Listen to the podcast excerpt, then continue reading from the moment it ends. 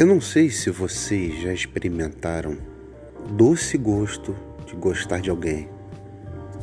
É quando você vê alguém passando na rua o seu coração vazio começa a se preencher de um sentimento inóspito que lhe toma por dentro.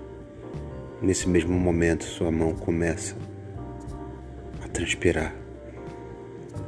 Começa a ter movimentos circulares por entre o seu ventre. Os olhos tentam orbitar na direção daquela pessoa, aquele olhar cálido, envolvente, aconchegante. E tudo aquilo que era surreal na sua vida, de chato pacato,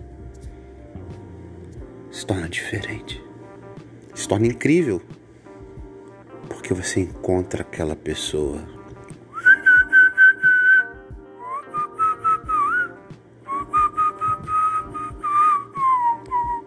Vocês voltam no carnaval em Araruama e ficam ouvindo lá durante duas, três, quatro horas chiclete com banana e asa de águia.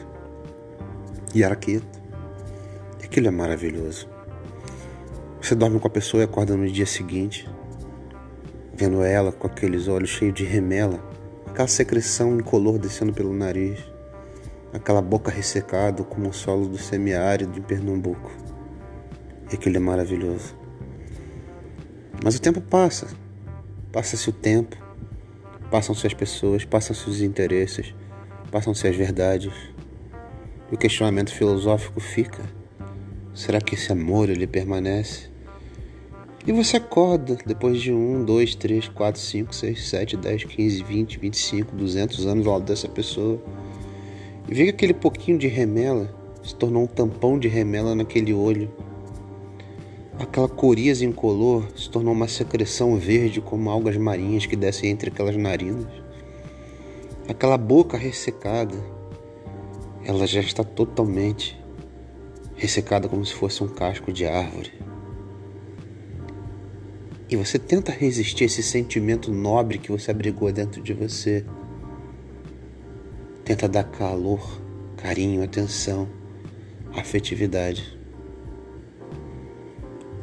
Aí você procura outra coisa para fazer. Mexe no celular.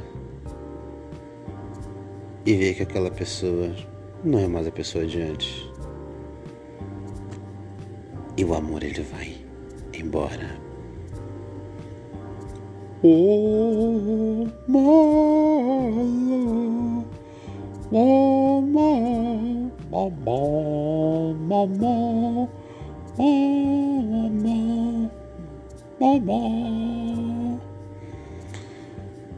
É o amor líquido.